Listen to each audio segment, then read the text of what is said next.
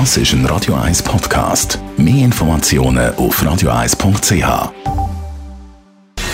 Gesundheit und Wissenschaft auf Radio 1. Unterstützt vom Kopfwehzentrum Irlande Zürich. www.kopfwww.ch Früher ist man ja in CD- und Plattenladen gegangen, um Musik zu kaufen. Heute übernehmen die Funktion die Musikstreaming-Plattformen.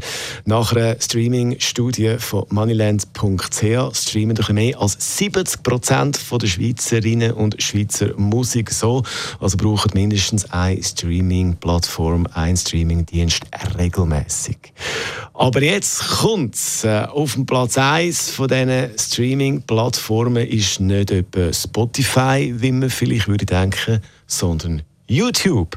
Also die meisten hören Musik via YouTube. Erst dann kommt Spotify und alle anderen Streaming-Plattformen. Der Grund für die Rangliste YouTube ist gratis. YouTube hat zwar auch eine Premium-Funktion, aber die brauchen nur etwa 20 Prozent.